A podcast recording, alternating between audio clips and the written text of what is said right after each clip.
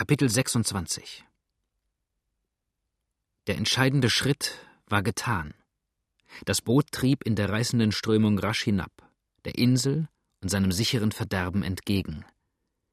Die aber, über deren Haupte das Damoklesschwert noch hing, träumten ruhig fort und schienen alles das, was am vorigen Abend ihre Seelen mit Besorgnis erfüllt hatte, vergessen zu haben. Selbst Mrs. Everett war durch die Aufregung der vorigen Stunden so ermüdet, dass sie in leichtem Schlummer auf ihrer unter dem Zelt ausgebreiteten Decke lag. Bill war jetzt aufgestanden und schlich nach vorn zu dem Gefährten, und als dieser seinen Schritt auf den schwankenden Brettern mehr fühlte als hörte, hob er den Kopf und folgte dann leise seinem Beispiel. Wir sind dicht an der Insel, flüsterte Bill, als er an Blackfoots Seite stand. Ich höre schon den Bruch der Wasser in den an der oberen Spitze hingeworfenen Wipfeln. Das habe ich auch gehört, erwiderte Blackfoot mit vorsichtig gedämpfter Stimme, aber es kommt mir fast so vor, als ob es zu weit rechts wäre. Möglich könnte es doch sein, dass uns die Strömung weiter hinübergebracht hätte, als wir erwarteten. Am Ende ist es besser, du gehst ans Steuer und lenkst den Bug ein klein wenig rechts hinüber. Vorbeifahren wir an der rechten Seite auf keinen Fall. Das geht nicht, sagte Bill. Das Knarren des schweren Ruders würde die Schläfer oder doch auf jeden Fall den Alten wecken. Psst, der Hund knurrt schon. Wenn ich nur die verdammte Bestie über Bord hätte. Dort drüben höre ich Land, flüsterte Blackfoot rasch. Das muss bei Gott die Insel sein, und zwar rechts. Hölle und Teufel, wie weit uns der Strom hinübergetrieben hat. Wie wär's denn, wenn wir die Mannschaft rasch an Deck und an die Finnen riefen? Die Burschen sind jetzt alle schlaftrunken und werden sich, wenn sie das zerrissene Tau sehen, aus Leibeskräften auf die Sandbank rudern. Vielleicht, sagte Bill kopfschüttelnd, und wenn wir das verbürgt wüssten, wäre der Plan vorzüglich. Wollen sie aber nicht, so haben wir verspielt oder setzen uns selbst fast gewisser Todesgefahr aus. Nein, sobald wir noch eine Meile weiter unten sind, mag sie mein Schuss wecken. Vorher aber schieben wir die schwere Kiste, die dicht an der Luke steht, über den Einstieg, und dass nachher aus der keiner der Eingesperrten herausklettert, soll meine Sorge sein. Du fertigst indessen rasch den Alten ab. Dein Schuss mag zugleich unser Signal werden, und wir schlagen so, während du von seiner Büchse nicht das Mindeste zu fürchten hast, zwei Fliegen mit einer Klappe.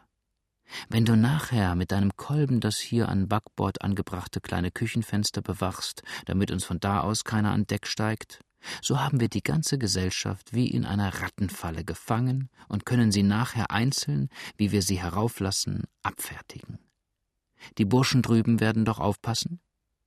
Gewiss, rief Blackfoot. Das Enterboot wird nach deinem Brief schon seit gestern Abend ununterbrochen von einander ablösenden Wachen besetzt gehalten und stößt in dem Augenblick, wo es den Schuss hört, vom Lande.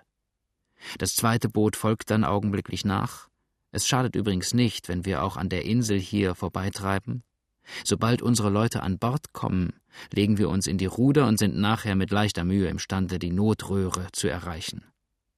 Das wird Kelly ohne dies lieber sein, als wenn wir das Boot gleich oben hätten aufrennen lassen. Desto besser, sagte Bill. Aber jetzt lass uns auch keinen Moment länger verlieren. Wir müssen schon ein hübsches Stück an der Insel hinunter sein. Wetter, die Kiste ist schwer. Nimm dich in Acht, dass sie nicht so scharrt. Das wird reichen. So, flüsterte Blackfoot. Die kleine Ecke. Nein, wir dürfen kein Luftloch lassen. Mehr hier an dieser Seite erwiderte ihm rasch der Steuermann, und beide stemmten eben wieder alles andere um sich herum vergessend die Schultern gegen die schwere, riesige Kiste an.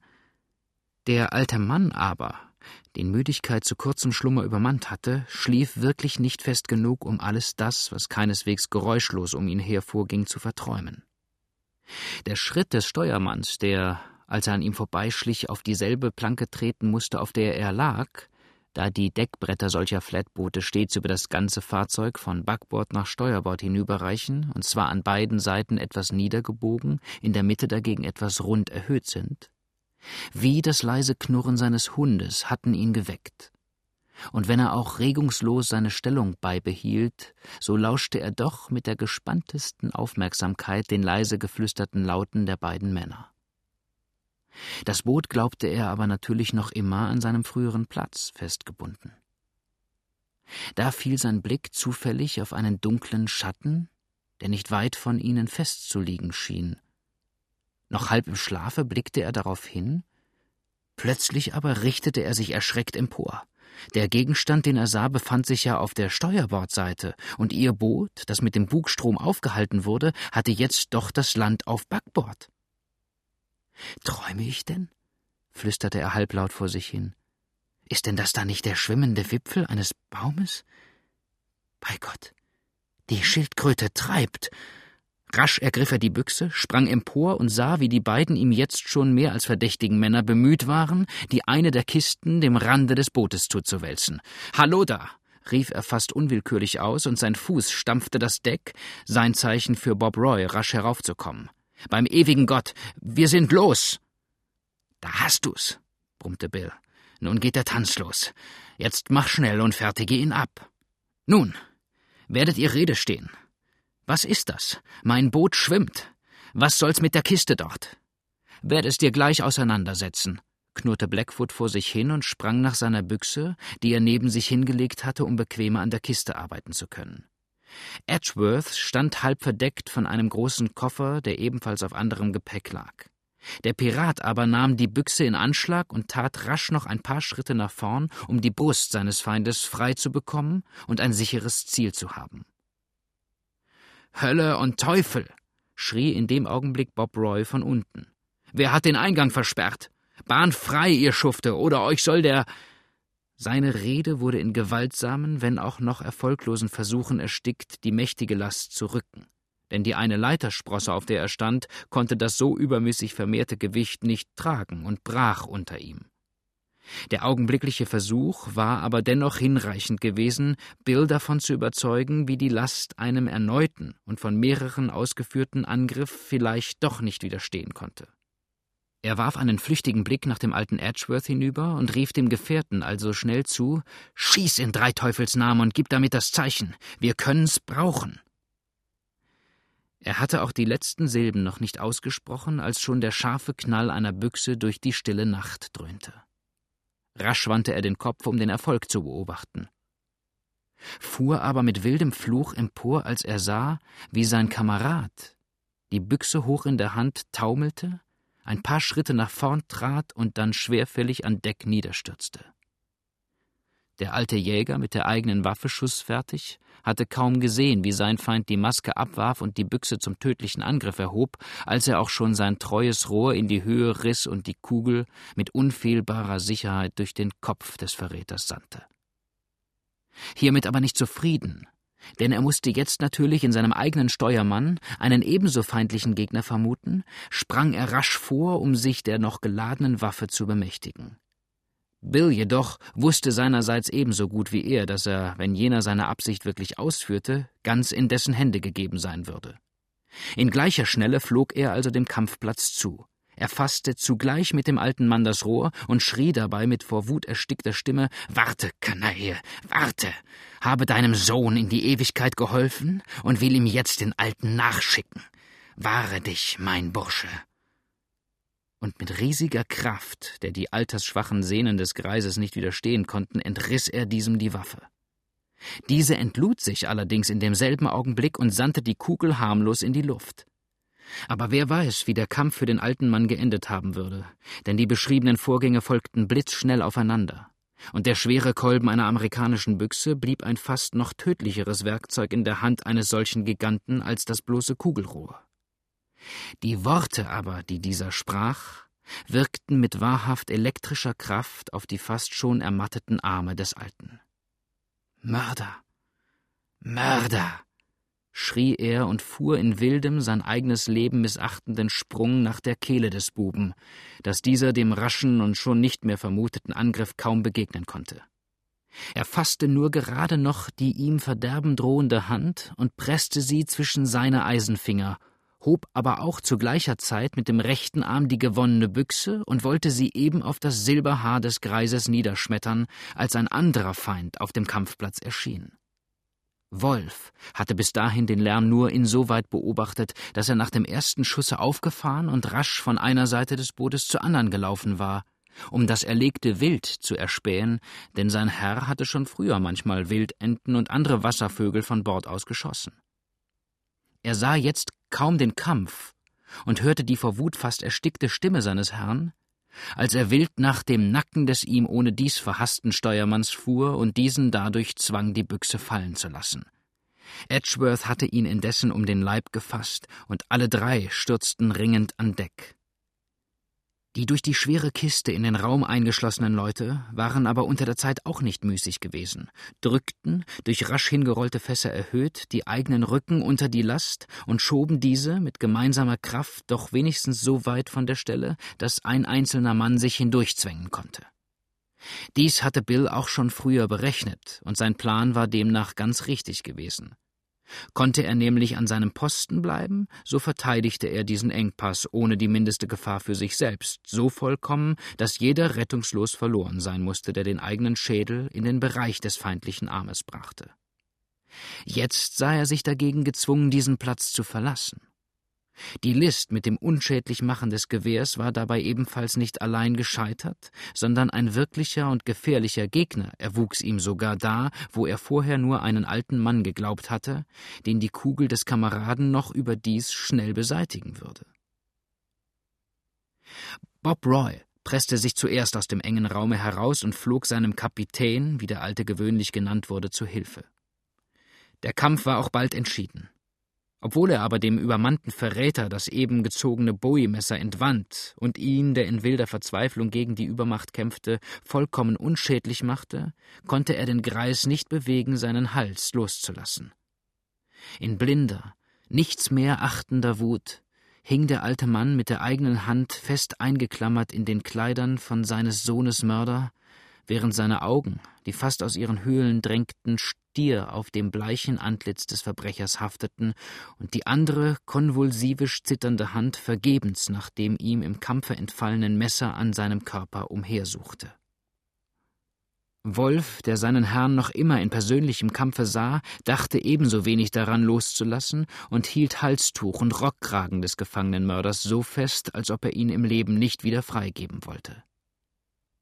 Die übrigen Ruderleute kletterten jetzt ebenfalls nach, banden mit einzelnen an Deck liegenden Seilen den unausgesetzt dagegen anwütenden Lotsen und suchten nun den alten Mann zu bewegen, ihn ihrer Wachsamkeit zu übergeben. Da richtete sich Bob Roy plötzlich auf und rief, während er über Bord hinüberhorchte, Still! Ich höre ein Ruderboot. Da drüben ist es. Boot Ahoi! Schrie da plötzlich der angebundene Steuermann und versuchte mit letzter Anstrengung eine kleine, an einer Schnur ihm locker um den Hals hängende Pfeife zu erfassen. Ahoi! Und der letzte Ruf drang gellend über die stille Wasserfläche. Bob Roys Hand lag aber in der nächsten Sekunde fest auf seinem Munde, während er rasch und flüsternd sagte: Halt, um Gottes Willen, still! Mir fängt die Sache an klar zu werden. Einen Knebel her! Rasch und ihr hier, Leute, bei eurem Leben. Keinen Laut mehr. Ein scharfer Schrei, wie ihn der Nachtfalke manchmal ausstößt, wenn er in stürmischer Nacht die Luft mit den starken Fittichen schlägt, antwortete und schien des Bootsmanns Verdacht bestätigen zu wollen. Dieser flüsterte aber jetzt leise Ruhig, rühre sich keiner von euch. Dieser Bube hier gehört mit zu jenem Boote. Sind wir aber still, so können wir ihnen vielleicht in dem Nebel und in so finsterer Nacht entgehen. Haltet ihm die Füße fest. Der Bestie liegt jetzt nur daran, einen Laut von sich zu geben. Mr. Edgeworth, nehmen Sie den Hund zu sich. Ein einziges Bellen von ihm könnte unser aller Tod sein. Psst. Ahoi! rief in diesem Augenblick die Stimme aus dem Boote herüber. Bill, ahoi! Hol dich der Böse! So antworte doch! Edgeworth lauschte, seinen Griff an dem Gefangenen jetzt zum ersten Mal lockernd, aufmerksam nach jener Richtung hin, während die Männer den fast rasenden Steuermann nur mit größter Anstrengung und allein durch ihr vereintes Gewicht so niederhalten konnten, dass er nicht mehr imstande war, auch nur ein Glied zu regen. Da knarrte ihr Steuerruder ein wenig, und Bob Roy schritt rasch dorthin zurück und wollte es aus dem Wasser heben, um auch den geringsten Laut zu vermeiden, der ihnen Gefahr brachte aber es war ungewöhnlich schwer. Irgendein fremdes Gewicht musste daran hängen. Und der Bootsmann suchte mit vorgebeugtem Körper zu erspähen, was die Ursache davon sei. Die Nacht war jedoch so dunkel, und die lange Steuerfinne reichte so weit vom Boote ab, dass ihm das unmöglich wurde. Er erkannte wohl auf dem etwas heller schimmernden Brette einen dunklen Gegenstand, was dieser aber sei oder woraus er bestehe, konnte er nicht bestimmen, drückte also die Ruderfinne, so weit es die Last erlaubte, an Deck nieder und verhinderte dadurch, indem er sie in dieser Lage hielt, das ihnen sonst gefährliche Knarren. Ahoi!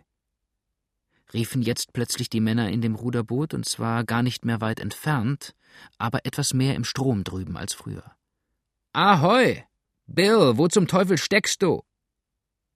Bill machte einen neuen, verzweifelten Versuch, auch nur ein Zeichen seines Daseins von sich zu geben, vier kräftige Männer lagen aber über ihn hingebeugt, und acht Arme hielten jedes seiner Glieder wie mit eisernen Banden an Deck gezwängt.